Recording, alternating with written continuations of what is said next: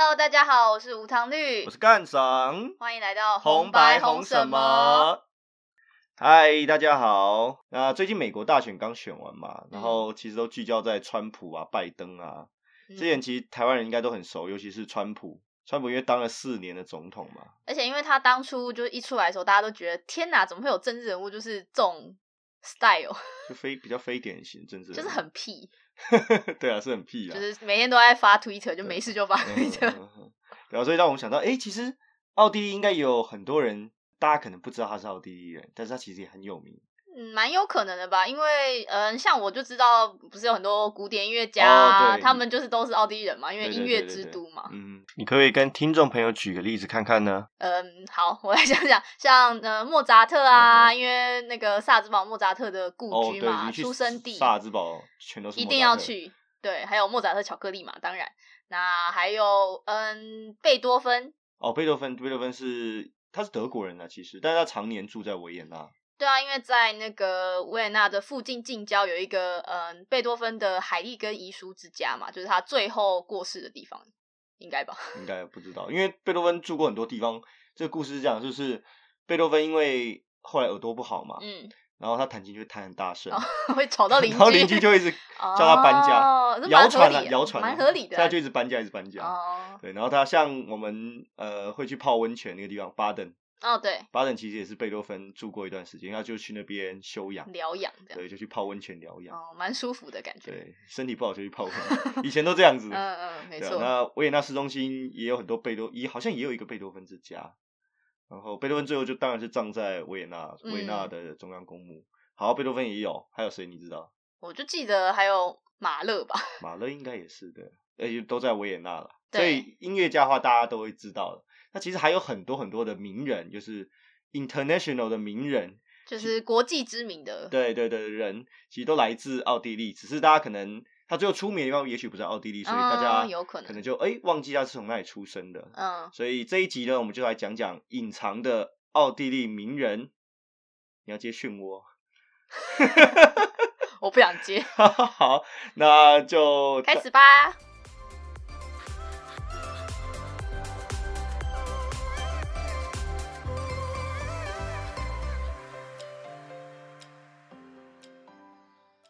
好，奥地利其实很大了。那而且在早年的时候，因为奥地利是奥匈帝国嘛，哦，就是一个很大的很大很。大，还包含了现今的捷克，嗯，然后甚至一直南到可能克罗埃西亚、斯洛文尼亚都是奥匈帝国的领土。嗯，所以说很多人其实是呃出生在这些等于是奥匈帝国奥匈帝国境内，但是不嗯是现今的奥地利领土的。所以我们应该不会就会放弃这些人吧？像我就有查到很好玩说，那个我们学国中吧，国中学生物的时候学到那个帮豌豆杂交那个家伙，你是说豌豆杂交不是孟德尔送的孟德尔哦吗？对孟德尔，对豌豆之父 X Y 之父还是什么？就是专门在做豌豆。对对，他是一个传教士嘛，然后其实就是出生在现在的捷克境内了，但是当时是属于奥匈帝国的。他其实也可以算是奥地利的名人之一吧。呃，当然可以，当然可以，对吧、哦然后像像文学家的话，像卡夫卡，他其实是、呃布拉格的人，哦，对对对对去布拉格的时候看过。对对对，但是因为那个时候布拉格也属于奥匈帝国的境内，所以他当时的写作好像也都是以德文写作的，哦，我不确定。所以其实这些名人。嘿，都跟奥地利很有关系啊，但我们要讲讲比较近代的，大家可能比较熟悉，就比较靠近一点的，对，不要再贝多芬啊、莫扎特觉得啊，太太古老就对对对，太古老。我们讲讲现代，大部分比较现代好了，先从稍微现代开始讲起了。你有比较认识的吗？因为像我呢，自己本身对就心理学的东西非常有兴趣，嗯就是我个人会就是看一些相关的书。那当然了，这对心理学有兴趣的人呢，一定都会知道这位呃 Sigmund Freud 先生，哦这个弗洛伊德大师对梦的解析，对，没错，就是他就是也是一个非常非常有名的，就是来自奥地利的人。哦，所以他是是土生土长奥地利人。对，但是因为他其实也是出生在奥匈帝国，那当时因为，呃，他是出生在捷克境内啦，OK，对，但是因为当初奥匈帝国，所以他当然也就算是奥地利人。那之后呢，因为他大学的时候呢，就跑到了我们我们的母校，呃，现在读的学校维也纳大学呢，哦，就是是我们学长哦，好厉害哦，听起来。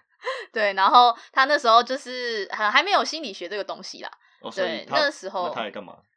学医啊，哦，他所以从先从医科开始学的。，对他其实是来学医学，就蛮多，因为早年其实心理学还不是一个真正的学科啦。嗯哼，所以那时候其实心理学只是被分在呃医学类的其中一个一门课，哦，对，所以他就是那时候来学了医学，结果后来对一些神经学方面比较有兴趣，嗯，那之后就又发展出了他的就是心理学这一点。但比较有趣的是，我看他的他的介绍，我觉得最有趣是他中间呢跑去法国找了一个大师学了催眠。哦，所以他他就是每次看到有人躺在床上啊，然后有一个人坐在旁，那个医生坐在旁边跟他聊天，那个就是弗洛伊德式的疗法，就对了。对对对，那个就是想象你有一个躺椅，躺在一个云上面，想象你现在很放松，那个就是他会让病人呢躺在半卧躺的在他的旁边，嗯嗯让放松的状态，就是做一些治疗。对，然后那时候就是他去法国找了一位大师学了这个呃催眠疗法之后，他觉得哇这个东西太神奇了，他就把他带回我们的奥地利。不然他他主要都是在维也纳 OK，就是工作。对，那他那时候就在维也纳创立了这个嗯算是新呃精神学会吧。维也纳精神学学会，对然后那时候他就是在维也纳的一直呃治疗了蛮多病人的吧 OK 所以才写这么多书。OK 啊，所以他也有当治疗师，然后也同时在写作，然后他应该有在教书嘛，因为他后来是维也纳心理系的创办人还是什么其实也不是 OK 他就是创了这个心理学会。？OK，对，那那时候因为有蛮多大家应该大家知道荣格是谁吗？呃呃也好像听过，对，但是荣格呢也是另一个很有名的心理学家。那当时他就是听到了这个弗洛伊德，嗯、聊到一些关于梦境啊，然后潜意识的东西，他觉得嗯哼诶这个东西很屌。然后所以当时都没有人想过说哦，潜意识可能跟我们的精神上的问题是就没有人像弗洛伊德这么的，就是哦钻研这部这么的腐，烂。就是都跟性冲动有关。哦哦哦，为什么是跟性冲动有关？就是他他整理出来说，觉得就是他追根究底到就是潜意识觉得都是性冲动的关系。哇哦，对，所以 对后面的故事我等一下再分享。对，那荣格那时候呢，他就从瑞士，荣格其实瑞士人，对，他就跑来就是跟弗洛伊德就一起加入这个精神学会，然后就说，呃，我们可以一起讨论这个东西啊，这很棒呢。嗯哼，但是后来就发现，你怎么什么都是性冲动，哦，就是什么都是跟性冲动有关。就弗洛伊本身性冲动很强嘛。呃，他后来有承认说，因为他有呃抽雪茄抽的很凶，哦抽到后来得口腔癌。哦 对，所以他后来就是晚年的时候有承认说，他说他觉得嗯抽烟这个行为跟早年的一些性性冲冲动有关。呃，他自己有说啦，对他自己有承认他自。己身为医生，然后自己抽烟抽成这样子，只是怪给性冲动而已。不不，而且他他其实最有趣的一点是，他是一个会自我分析、自我治疗的人。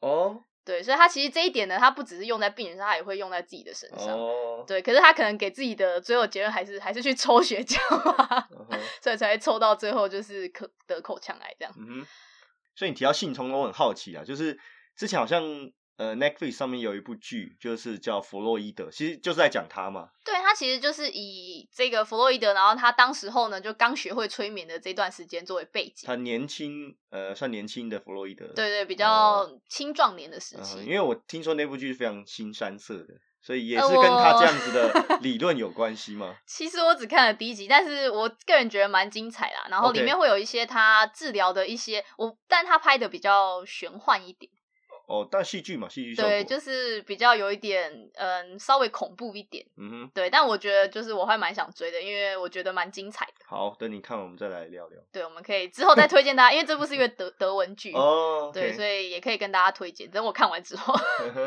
好。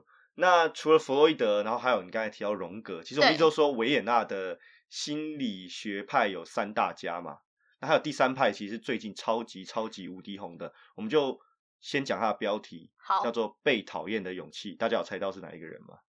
当然喽，对，最近前呃也不知道最近，前一阵子非常非常火红的这本书《被讨厌的勇气》呢，里面谈论就是阿德勒心理学。OK，阿德勒，对，对，那其实以前当然大家最有名一定是弗洛伊德嘛，嗯哼，对，对，那但前一阵子因为就是这本书的关系，让大家开始诶注意到，也有另一个也是非常有名的心理学家，就是阿德勒。，OK，那刚好阿德勒呢，非常非常的巧，他呢不仅是奥地利人之外，嗯，他就维也纳人。哦，他就出生在维也纳，没错，他出生在我们维也纳的十五区。哦当时就有分区了哈。对对，当时区就是对 OK 不错的区。对，他在十五区出生的。嗯哼对，那他的话，他的故事其实也蛮也算励志啦，，OK，因为他小时候呢，其实呃体弱多病，哦，对，就是应该是有点发育不良吧，因为可能哦早年可能生活条件没有现在那么好。哦，当然当然，对，那他那时候呢，就是因为呃身体不好的关系，所以就会比较自卑。那因为自卑这件事，最后后来呢，就有影响到他的就是一些心理学派的一些论点，就是你要去正视你的童年。哦，所以阿德勒每次都告诉你，你的过去可以改变你的未来。对，就是他在告诉自己这件事情哦，情。其实是说服自己。其实这些人都是这样啊。弗洛伊德就是为什么我一直抽雪茄呢？性冲动。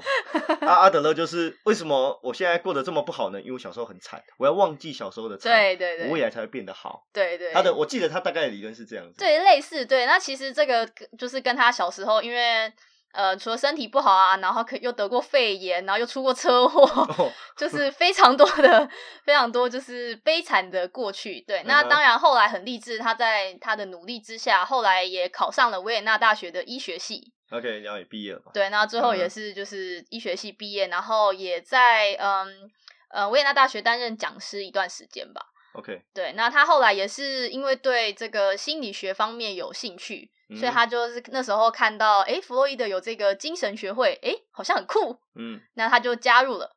对，可是因为他加入也是没多久，就突然觉得说，嗯，怎么跟我想的有点不太，跟我意见有点不合啦。都是冲着弗洛伊德的名声去的。对，算是但是觉真正加入了之后，才发现弗洛伊德好像把什么都推给性冲动啊，或者推给潜意识啊，而且但是实际上并没有太多的其他的解释。就是就会变得比较有一点虚无啦，就是有点像哲学的思考。可是因为像阿德，他可能就会觉得说，哎，明明有其他的证据，或是有其嗯他的一些理论，嗯哼就他并不是这么的赞同弗洛伊德。然后就某一次的学会上，他就跟他决裂，OK 对，他就后来就是离开，决定自成一个新的学派。OK，对，但是很可怜的是，这学派叫什么名字啊这个学派叫做呃个体心理学会。？OK，所以这个跟弗洛伊德有什么差别吗他比较注重在人本身，？OK，而不是人的，呃，就是他没这么重视人的潜意识，嗯哼，因为他觉得人的本体会比较重要，会影响到你的潜意识，而不是嗯你潜意识去影响你这个人。OK，就是你你的经历啦，你实际的经历，嗯，比起你的呃脑袋里面杂七不知名的东西西，来的更重要。对 OK，对，但是很可惜是那时候他刚出来创了这个个体，嗯，个体心理学会的时候呢，刚好就是战争爆发，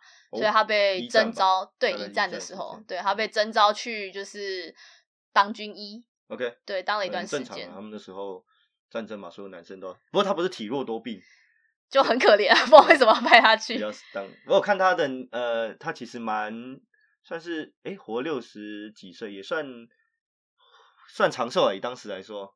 对啊，还还可以啦，对，嗯。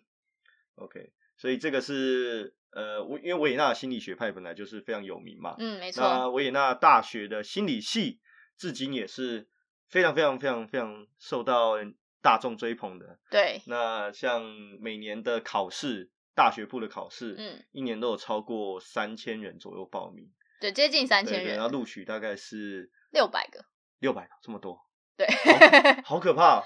就是就是大家太太太想要太受读欢迎了太受欢迎，太想要读这个系了。嗯，对，就是所以应该没有很少学校是因为我据我所知，这应该是整个学校里面人数最多的一个系科系了。应该是，对，因为其他的科系大部分像我自己读的科系，大概才 六七十个人，对，就不会收这么 多人，会到六百个人一届，所，以可以可以看得出来维也纳大学在心理学方面的一个权威性啊。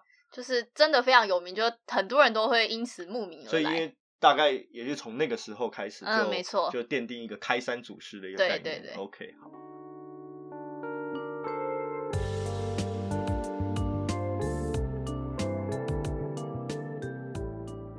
像心理学就是我比较呃有兴趣的领域。嗯，那干赏你呢？你会对比如说男生呢，应该蛮喜欢一些运动，比如说赛车，哦对对对对对对，或你这是 Q 的太明显了，真的吗？太痕迹太明显，是不是？好好好硬啊，这个好硬哦啊，你就接吧。好好好，对啊，当然赛车男生一定都会喜欢，但是呃，奥迪其实也出过非常非常多有名的赛车手。举个例子，嗯，其实哈布斯堡家族也就是以前奥匈帝国的，没错，叫什么皇室家庭啦。对，呃，曾孙、曾孙还曾曾孙不知道，他的后代，后代，他现在他也叫哈布斯堡，他也姓哈布斯堡。OK。然后呢，他现在是也是一个赛车手。哦。然后他是嗯，我也不知道比什么，好像 F 三吧，还是什么雷诺什么拉力赛，I don't know。反正他也是一个赛车手，但是我不知道讲这个。你不是要讲他 吗？对，因为其实奥地有一个最有名、最有名的赛车手。那在赛车界呢，公认最高的赛事就是 F1 赛事嘛，没错，就是一级方程式赛车。对，那奥地利就有一个多届的 F1 的世界冠军哦，他叫做 Niki Lauda 啊，名字很可爱，叫 Niki。对，Niki，对，Niki Lauda。那 Niki Lauda 呢？呃，我想台湾人或者我自己来说，嗯，呃，真正第一次认识他是在呃前几年一部电影叫做《决战终点线》Rush，Rush，对，这部电影非常非常的好看。呃，里面是由这个叫做 Daniel Blue 的德国演员吧，嗯，饰演他。那我觉得非常非常的传神，因为我看了这部电影之后，嗯，然后我再回去看 Niki Lauda 本尊的照片，我觉得他真的是非常像，非常像。他应该有稍微特殊化妆，让他调整。因为 Niki Lauda 本身有一点龅牙，然后什么的，然后他就把它弄得很像。嗯。那 Niki Lauda 呢，是应该说是奥地利。呃，最出名的几个人物之一啊，因为 F1 赛事本身就是很很著名，就是国际性的嘛。对对对对，然后 Niki Lauda 又是很多届的这个冠军，嗯，所以呃，奥地人其实都非常非常喜欢 Niki Lauda。嗯，那 Lauda 最有名的事件呢，就是在一九七六年的时候，在德国纽柏林赛道发生了很严重很严重的。那个赛车事故或就车祸了哦，OK，对对对，然后这在电影里面也有演。那当时他整个车是起火，然后被困在车子里面，所以他是受到严重的灼伤。嗯哼，然后呢，这也导致了他之后你看到 Niki Lauda 的照片，其实他脸上都还是有非常明显的，就是算是毁容的痕迹吧。然后，哎，他终身也都会戴着帽子，因为可能他有部分的头发的头皮的部分已经可能受伤了。嗯，所以，但是这都不影响他。作为一个赛车手，一个很伟大的生涯，因为他就在同一年，他在发生这么严重的车祸事故的大概六周之后，嗯，他就重新回到了 F1 的比赛当中。哇，对，呃，我记得他当时是甚至都还缠着这个哦。恢复用的这个绷带，嗯哼，然后都还渗着血。哇，对，然后就驾驶就去驾驶这么激烈的赛车，你要想想看，就是非常有毅力，非常有毅力的。的的一个的一个男人，很拼，对对对，而且而且他在那一年，他还是获得了当年的我记得是第二名吧，哇，就是总排名积分的第年度的第二名，所以也是非常的励志啊故事。赛车手，对。对，那更励志的呢，就是说他在赛车手退下来之后呢，他其实接下来就是他开启了第二段非常灿烂的人生，嗯哼，就是他因为他自己除了开赛车以外，嗯，他很喜欢飞行。就是自己驾驶飞机的飞行哦，对对对，他自己也有应该有一些简基础的机师的多才多艺，对对对对对。然后他后来就自己创立了自己的航空公司，就是奥地利本土自己的航空公司，叫做就叫它的名字 Lauda，不是叫劳达劳达航空，劳达 Air，对劳达 Air，劳达 Air 当然在前几年呃被奥地利自己的奥地利航空给收购掉了，还是汉莎航空忘记，然后就是并到其他航空的下面去了。那最近。好像 Lauda Lauda Air Lauda Motion 这个这个这个名字品牌好像也要彻底没有了啊，对，好像彻底要被合并掉，就好可惜哦，很可惜。那当然，他应该就是奥地利心中一一路以来的偶像啊，或者是英雄。当然的，对他多次的世界冠军，然后就创立了自己的航空公司，成为一个大商人。对，然后呃，一直活到其实去年他才刚过世。哦，对，我记得那时候新闻新闻报很大，对他去年刚过世，呃，他在呃维也纳的圣史蒂芬教堂也有举办他的葬礼，哦，啊，我记得蛮多人出席的啦，嗯哼，对对对，所以是一个很传奇的人物。那 Rush 这部电影也是推荐大家去看，非常好看，嗯，很精彩。对，如果你对雷神有兴趣的话，有很帅的雷神，有超帅，很帅的雷神在里面跟 Niki Lauda 演对手戏，对对，好不好？很好看的电影，大家一定要去看。然后下一位呢是也是我来维也纳之后这几年他才爆红的，所以算是一个超新星。爆红，对，他是叫 Conchita Wurst 啊，我知道。对，Conchita Wurst，Conchita 是这几年维也纳最炙手可热的歌手。歌手，但他是男生还是女生呢？没有人知道。没有了，他其实是男生。对啊，对啊，对啊。呃，他是一个呃，算是我不知道术语怎么样，跨性别，跨性别者。对。OK，反正他的他的自我认同应该是女生啦。他是一个男生的身体。然后我记得他有喉结他，好像有。对他有他有他有对，Anyway，他他最有标志性的就是他有一个超级浓密的招牌大胡子，可是搭配他的然后女性长发，他他留了一头非常长的秀发，嗯然后穿着呢也非常的妖艳美丽，哦甚至有时候他演唱会穿的非常的火辣，可以这么说。哦，所以他是一个非常具有冲击性的一个嗯歌手。嗯嗯那他的爆红呢，是在二零一四年的时候参加了欧洲歌唱大赛，并且夺得了冠军。嗯哼，简单讲一下欧洲歌唱大赛好了。好，欧洲歌大赛，欧洲歌唱大赛叫做 Eurovision。嗯哼，Eurovision 是欧洲各个国家的电视台联合主办的一个一年一度的音乐歌唱的大赛。嗯哼，那其实就有点像，好像没有像什么，没有像什么这个这个比赛真的很刺激，我觉得亚洲应该来办一个，哦，你说亚亚洲洲歌唱大大赛应该蛮精彩的，应该很精彩啊。对，应该蛮精彩。呃，希望希望亚洲有机会可以办。可以办一场哦。欧洲歌唱大赛基本上是欧洲人每一年大概在呃六月份吧，五六月份的时候必嗯看的一个节目，嗯它嗯其实是一个节目。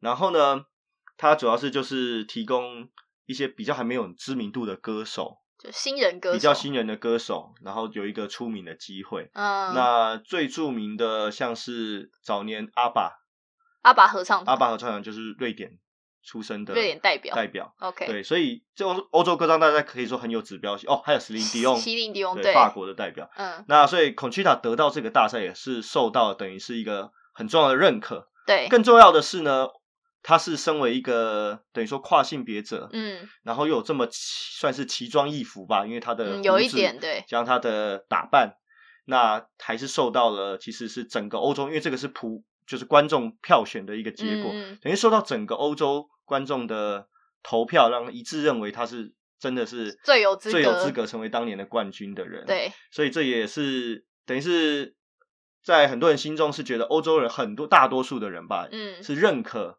呃在性别议题上面是认可像这样的跨性别者的，就是也很有包容度，很有包容度，然后很多元的。对，所以这也是他除了歌手身份之外，他代表一个很重要的一嗯个嗯象征，就是在可能 LGBT 的族群里面一个很重要的一个指标。对，他在那个奥地利其实还蛮常看到，因为很多电视广告或是一些平面广告都会找他来拍，对对对对对因为他就是现在最当红的一位对对歌手，对，当然还是有很多的比较保守、比较传统的人会认为说这样的人代表奥地利很奇 怪。嗯比如说，就是今年嘛，今年的呃圣诞节还是什么的，他是演唱了那个真善美的歌。哦，对对对，我记对，得他在维也纳的呃市政厅前面对有一个表演，演出。啊、真善美大家都知道吧？是真善美还是 Heidi？应该真善美，真善美，我记得反正就是真善美，他呃打扮用他的形象，用他的形象，还是有胡子哦的形象，打扮成了奥地利的传统少女这样子的样子，然后演唱呃真善美里面的歌。，对，然后其实其实是引起蛮多争议的，因为很多人会认为奥地利的传统形象应该是金发的姑娘啊，而不是一嗯个她本身，我猜她可能有土耳其裔的血统。她对，不管怎么说，维也纳市政府也让她登台演做这个表演然后其实反应也很好，因为她其实很特别，嗯，跟我们想象的传统形象是完全不一样的。，对，所以这个也是一个很 OK 很指标的人物之一。那除了歌手啊，运动员，其实还有一个运动员我没讲到了，还有很重要很重要的运动员，在美国很红吗？应该说他全世界都很红，啊。就是 Arnold Schwarzenegger，你是说阿诺 I will be back 对对的阿诺？阿诺施瓦辛格，对他就是他其实就是架杠诶奥地利人，哦，他出生，在南部的 Steiermark。嗯哼，然后他当然最早就是以他健美出名的，哦，他是健美选手出身，对，他是健美选手，他是标标准准的古典健美选手出身的。嗯哼，那因为我自己也有在健身嘛，所以也会看一下，诶，以前健健美的历史，发现他也真的很厉害。嗯，他呃来到美国之后，他好像是拿了奥林匹亚先生七连霸吧，哇，七对连霸七连霸就是连续七年他都是冠军，所以嗯你要是保持在那个状态全世界最壮的男人状态下，其实很困难的。蛮辛苦的对，对，阿诺的体态也是一直被业界业界，业界就是健身界啦，公认是呃很很完美的体态。哦你说他的比例啊、对称，还有他先天的基因哦是最棒的。OK 对，所以阿诺是一其实一开始是健美选手出身，当然后来最知名的就是他后来就是演了很多很多超级卖座的电影。魔鬼终结者，OK，还有什么？我真不知道，我也有点一二三，三爷他有演吗？哦，三好像有演，好像有吧，我记得有，哦，好，你有看过，你又没看过我。看过片段了。哦，魔鬼终结者，对，阿诺最最有名的就是魔鬼终结者，当然他有很演很多，比如说什么 Total Recall 啊，很多其他的电影。嗯哼，然后，当然他在电影呃演成功之后，树立一个很好的形象之后，他还去竞选了加州的州长。对，当然那个时候他应该也是入籍美国籍了啦。应该是啦，应该是。。对对但是阿诺在他州长退休之后，其实还是常常跑来奥地利，哦，等于嗯回家嘛。对，那他是后来现在变成比较是公益的角色啦，他嗯注重呃全球暖化的议题啊，嗯有的没的，然后来募款啊什么的，所以他也经常会回到维也纳。那因为他后来长期是在美国发展的，所以其实奥地利人对阿诺就好像没有那么熟悉了啦，但还是会就是一个蛮喜欢的人吧。应该是啊。对，因为我记得有一次，某一次阿诺也是不知道，因为可能一些慈善活动或什么活动，回到奥地利还是维也纳，嗯那那个新闻就是大大肆的报道啊，然后就是也是觉得哎、诶很欢迎这位我们的名人回家，这样回娘家。回娘家的感觉。但我就觉得很好笑的一件事，就是阿诺虽然去了美国这么多年，但他的口音 始终是改不过来，即使他都当了州长，当晚了，都退休了，现在他的口音还是。他讲，因为德文腔因为我就是在那一次应该是差不多时候，那个时候他有接受采访，他是用德文接受采访的。我觉得这才是你该讲话的样子，就是你讲英文说好别扭，跟你讲德文说听起来就毕竟是他的母语啊，很好没办法因。为你看那么多那么多他的电影，对啊自己，然后突然有一天终于真的听到他讲德文，才母语觉得母语觉得哇好酷哦，就是呃，这才是你的母语啊，对对对对对，这样你比比英文听起来更棒，更顺。对对对，所以很有趣。其实阿诺他是为什么他有这样的口音，然后就是因为他是奥地利人，对对对对。那阿诺之外，我也想不起还有什么名人呢？嗯，最近也是最近很红的一个话题呢，就是遇事不决。量子力学，你对量子力学熟吗？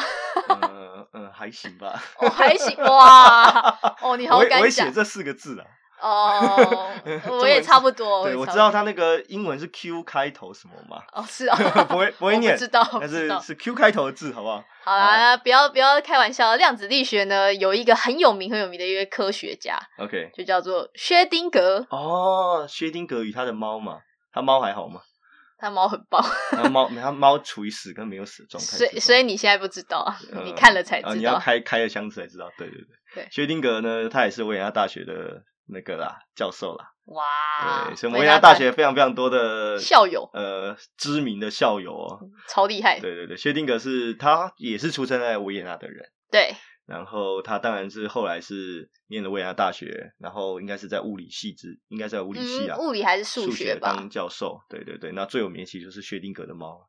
那我们就不要献丑了，因为薛定格我们真的不熟，好不好？只是说好，提他也是到一下，对，他也是维也纳人。那我们讲一个，这个可能大家真的不知道的，很哦难、很难会知道的。真的吗？我觉得是欸。好，好，那就是呃这几年开始红起来的一个饮料啦，叫做红牛 Red Bull。Red Bull 对，对 Red Bull。Red Bull 的创始老板呢，事实上 Red Bull 的总公司就是在奥地利，哦，对对对，哦，在应该在我不确定在哪，可能在萨尔茨堡或者是在提洛嗯，之类的。对，反正呃，这个红牛呢，这个饮料呢，其实是奥地人呃把它发扬光大吧。这个老板呢叫做我也不会念他名字 d i c k m a t s c h i t z m a t s c h i t z 好难念名字哦。啊，你就叫他红牛老板吧。红牛老板这个 这位这位老这个老板呢，他是在一九八四年，然后他去泰国出差的时候，那时候他还是是一个业务而已。哦哦，他他去出差的时候，应该是很传说的故事啊，无意间喝到一个 哦，这个饮料听说可以拿来提神，哦，然后就喝了，诶，还蛮好喝的。效果不错。我不知道效果好不好啊，他应该他应该觉得效果哦，很好。好，所以他就兴起了把这个这样子的饮料配方带回呃欧洲的一个想法。哦，那所以他就跟当地的人签约，然后就取得这个配方，嗯，然后呢回奥地利开始生产，然后开始贩卖。那我们之后故事我们大家就知道，红牛变成全世界范围内非常非常受人欢迎的呃，算是运动饮料或者提升饮料、能量饮料，能量饮料对能量饮料的一个的一个代表，应该说最代表。如果最代表啊。如果你说 energy drink，你大家一定就想到就是 Red Bull。对，对对对，那当然在台湾其实早年它蛮贵的，现在还是蛮贵的现。在还是蛮贵啊，对，红牛算是呃奢侈品、奢侈代奢表，饮料。对，那可在奥地利真的是人手一瓶。真的真的，对对对，因为像台湾可能大家说累了会喝什么蛮牛或者是宝利达，有保利达吗？有保利达 B，对对对之类的。我是喝那个罐装咖啡啊，哦，对对对，那个博朗咖啡对啊，然后什么 CT 韦恩咖啡啊，就提神啦，台湾提提神就会然后不会第一个想到红牛，嗯，很少，对，但是在奥地利几乎是不管是上班族啊、学生啊、工地的工人啊，所有的人嗯，早上就是来一杯红牛，来一瓶红牛。你常常一天都不止一哦杯，对，一天都不行，到处都可以看到红牛。然后你去，比如说参加什么活动，嗯现场提供的也是红牛，，对，给当饮料。所以说，这个饮料算是在奥地利非常非常的国民饮国民料饮料了，这是跟台湾很不一样的。那也有道理啊，因为它是这个奥地利利自己的饮料啊，所以自己喜欢国货嘛，很很合理。我蛮讶异，就是哦，原来 Red Bull 其实它的配方是从泰国来，好神奇哦。对对对对，其实这后面还有一个衍生的小故事啊，哦就是呃，这个泰国这边呢的合资的人，等于说卖配方给他这个人姓嗯许吧，严武许，嗯哼是一个应该是可能是泰国的华裔。，OK，那他卖给他之后呢，后来多年之后，他们好像在商标啊，在公司产权上面产生了一些争议吧，哦，最后他们两个就拆伙。是哦，对，所以你现在其实，在包括你去泰国，你会看到是黄瓶子、红色的牛。哦，真的哦，对，可是你在奥地利，你看到是蓝瓶子，蓝色、灰色的那个瓶子，嗯嗯，然后那个牛，那个牛是红色吗，牛是红色哦牛是红色的的牛，所以是不一样的。它那只牛跟奥地利的牛是怎么讲？好，你们可以去查了，反正两只牛的标志是不一样的可是他们都叫英文，他们都叫 Red Bull，他们合起来是一样的，不一样。呃，最大的差别应该是奥地利的这个 Red Bull。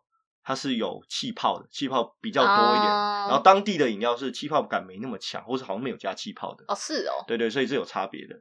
包括你现在哦去中国，中国的红牛也是泰国这个血缘的。哦，真的哦，，对，是那台湾的是什么？台湾的当然是奥地利啊。你去便利商店买那个就是长长那个哦罐铁铝罐子，哦，对啊，他们呃，其实其实泰国版看起来很像加多宝啊，它是真的是金黄金黄的，难怪会进中国，没有中看起来看起来比蓝色的看起来要吵啊。对对对对，红牛大家也许没有那么常喝，但是一定看过他赞助的很多的活动，尤其近年来它是越来越加大力道了。而。且主要都是这种极限运动吧，极限运动很多，然后、嗯。那那那个自制赛车算极限运动吗，你那叫什么说好好参加那个，那个叫什么啊？那个就是什么什么什么机动车坡道滑行啊之类的，对，就是 车子。他每年也会搞一些有的没有的活动。我还看过，因为我我去的健身房，它是红牛 TV 赞助的，所以每天都在播红牛的影片。嗯，然后就还有什么纸飞机大赛啦，就什么都有啊。然后从那个什么，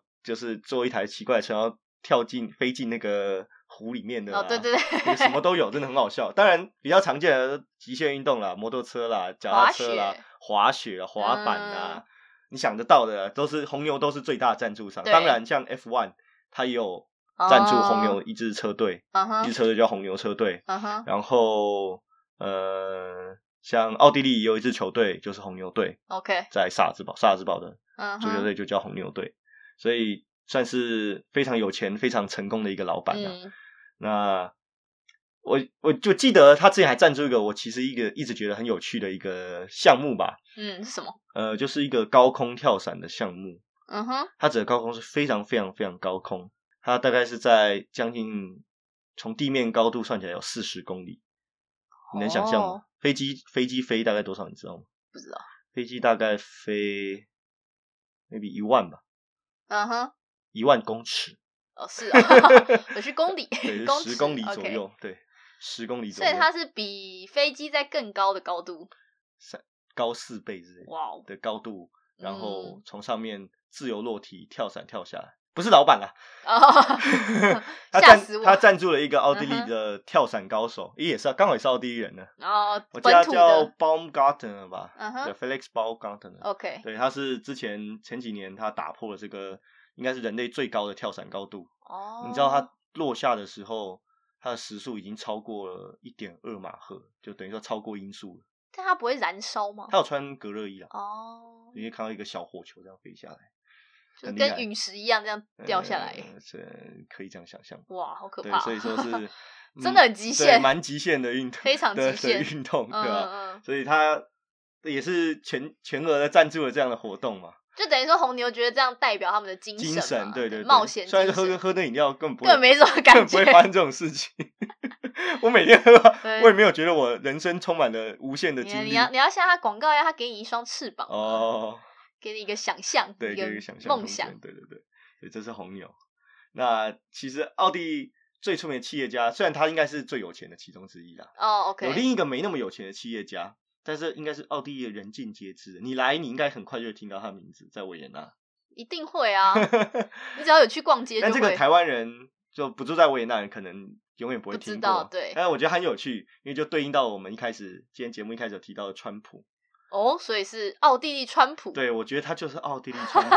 我跟你讲，好，先讲他的名字，他叫做 Richard Lugner，Lugner，Lugner 先生。嗯哼，那他基本上就是一个呃银建商人，嗯，好，对，他就是有自己的地产。那比如说他盖了最出名的百货公司，以在维纳好像就有两个主要的百货公司。嗯那为什么我觉得他像川普呢？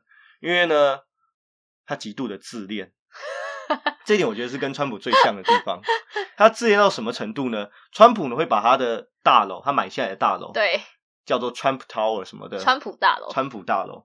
然后呢，这个 Lugner 就会把他自己盖的这个商场叫做 Lugner City，就是一间 shopping mall，就是他真的是真的很怂哎真的，很怂炮，对。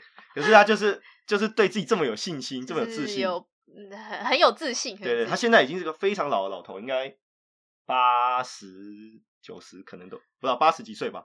啊，他有一个共通点吧，他是不嗯是有有出来选举？哦，他也是，他还是超爱选。我看他比他比川普还爱选，他好像选了四五届的总统了，从来没有选上。选总统，他都是选总统啊，哦我以为他选因为总统才是以个人选的啊。哦哦，你那一集政治，我那集没在在听，大家可以回去听哦。因为他是选总统，嗯然后以个人的名义参加的，然后就很想选上奥地利的总统，所以他也会参加辩论会啊，会干嘛的。他每次得的票数都寥寥无几，可是他就选的很开心。因为我记得某一年要选总统的时候，我去了他的那个百货公司嗯 City，、就看到他的海报。哦，对啊，竞选海报有够好笑。，对，然后因为我一开始没有发现他就是 Lugner 本人，嗯就我就想说哦，某个候选人就是在这边宣传嘛，嗯，就后来才发现原来竟然是他本人。对对，就 Logan 的就 Logan 的先生本人。然后这个人很好玩的，他虽然是一个老头子，但是保有很年轻人的心，嗯很童趣的心。所以呢，他的整个他的百货公司里面呢，就贴满了他自己的呃卡通化的这个风格的漫画，哦甚至或者是他本人的各各式各样的合影的照片。就是我天哪！每一家店都有他跟店家合影的照片啊，或是他来这边来这边吃饭的照片嗯啊，他就很喜欢。整整个百货公司要贴满这些他自己的照片，他极度的自恋嘛。那他的形象也就是也也有点像川普啦，就是有点花花公子这样的感觉。就像商人形象，商人啊，对啦对啦，可是我觉得他更像花花公子，因为像奥地利自己会称他是那个奥地利的 Hefner，就是花花公子的创办人海夫纳，哦，然后他自己好像也承认呐，所以他很喜欢这个称号就是美女如云那种形象啊。嗯很好玩的是，他跟川普另一个共同点就是他也有真人秀。还有哦他有在奥地利自己拍的，就是、哦就是那种实境秀之类的吧。嗯，我我我没看过啦，但是好像他自己有出演之类的，好像那句秀的名字好像就叫 Lugner，我的天哪！就是这么的俗气又，跟你又很难讨厌，他是一个很和蔼的人，这会蛮好笑的，对这很好笑，对。然后你知道现在老婆只有三十岁吗？他应该七八十岁，他老婆只有三十岁，哇，很漂亮的老婆，他换了很多老婆，一直换一，直离一直结，然后他现在现任的老婆好像只有三十岁哇塞，对，老婆比较是胜利组合。老婆很胜利，老婆很强。对，呃，跟你讲个小秘密，我看过他本人，你有看到他本人？对，真的假的我我也是就在 Lugner City 吃饭，然后，他就走过来，他在路上走。可你有认出他吗？有啊，因为他会跟每一间店的老板打个招呼啊。然后他本人其实很看起来完全不厉害，因为他很朴实无华。他穿着一个就是你知道很老派的那种布的那种西装，啊有，点绒布那种哦西装，，OK OK，然后手上拿着报纸，就很传统，很卷着一卷报纸，然后到处跟人家打招呼，然后身旁也没有保镖，也没有随护什么，没有，反他就自己在那边走来走去，走来走去然后看到每一家店都会打个招呼。然后我那时候马上就问老板，那个他是谁真的是没有，我认出他很好，你整家整家 整个店里面都是他的照片，哦你当然认得。然后我就好好好他是真的是 Lugner 吗？他说对啊，Lugner，他经常来这边晃。我说 他还蛮有心的，就是就是自己的自己的巡视巡视自己的家产这样子，还这样子那么没没事就来逛一逛，所以他算是蛮有趣的人，嗯其实还蛮神奇的我觉得整个呃整个奥地利这么多人里面，我觉得他算是最有趣的，最有。趣的。对，所以大家来奥地利，呃，如果现在就住在奥地利的话，也不妨去 Lugner City 看一看，它是一个比较廉价的 shopping mall 吧，嗯，蛮多青少年会去那对边对对对买东西，然后也有影院啦，然后也有很多吃的啦，还蛮便宜的，还不错。对，就 是一个综合然后。重点是，大家可以去找找他的他的肖像海报、画像啊，然后跟他合个影，这样很可爱。对，那我们其实聊了这么多啊，大家应该就会发现说，呃，奥地利其实不只是一个诶文化艺术非嗯常有名的地方，对，其实在各个领域呢，诶都有很杰出的奥地利人。诶对，我们今天聊的有运动家，，对有企业家，有科学家，，对好多好像心理学家、医生这些，其实都好多不同领域的奥地利人。对，那其实我们嗯、呃做这一集的时候一查才发现，诶，没想到就是奥地利其实出了这么多就是各个领域的名人。嗯，那我们也觉得说，诶，像奥地利这样一个，嗯，以欧洲来说比较小一点的国家，嗯对，那其实也让我们想到说，诶，那像我们台湾也是一个比较小的国啊，那台湾当然，呃，近年来在各个领域上也有越来越多杰出的人嘛对。对，对，那我们也就希望说，呃，以后呢，就是台湾也可以像奥地利一样，就是出了很多很厉害的人。就国际知名的人。对对对，很厉害。我们现在已经有很多了啦，很多我们有国际知名的导演啊，国际知名的嗯投手啊，很多很多啊，所以呃，台湾之光，对不对？对，台湾之光。对，那我们今天介绍很多奥地之光，有没有呃大家觉得比较有趣的啊？或是诶，你有没有发现，其实谁也是来自奥地利呢？那就欢迎到我们的这一集留言给我们哦。那大家可以在 Spotify 还有哪里 Apple Podcast，对，还很有多地方啦 First Story，欢迎大家任何地方都可以来听一次，每个地方听一次，然后五星吹捧，然后留言按赞，有没有留言按赞？就留言给我们。那当然也可以到我的粉砖 c e l a v i n 无糖绿微糖少冰，或是我的 Instagram 来找我们哦。以上就是今天的红红白白红什么么，大家再见，拜拜拜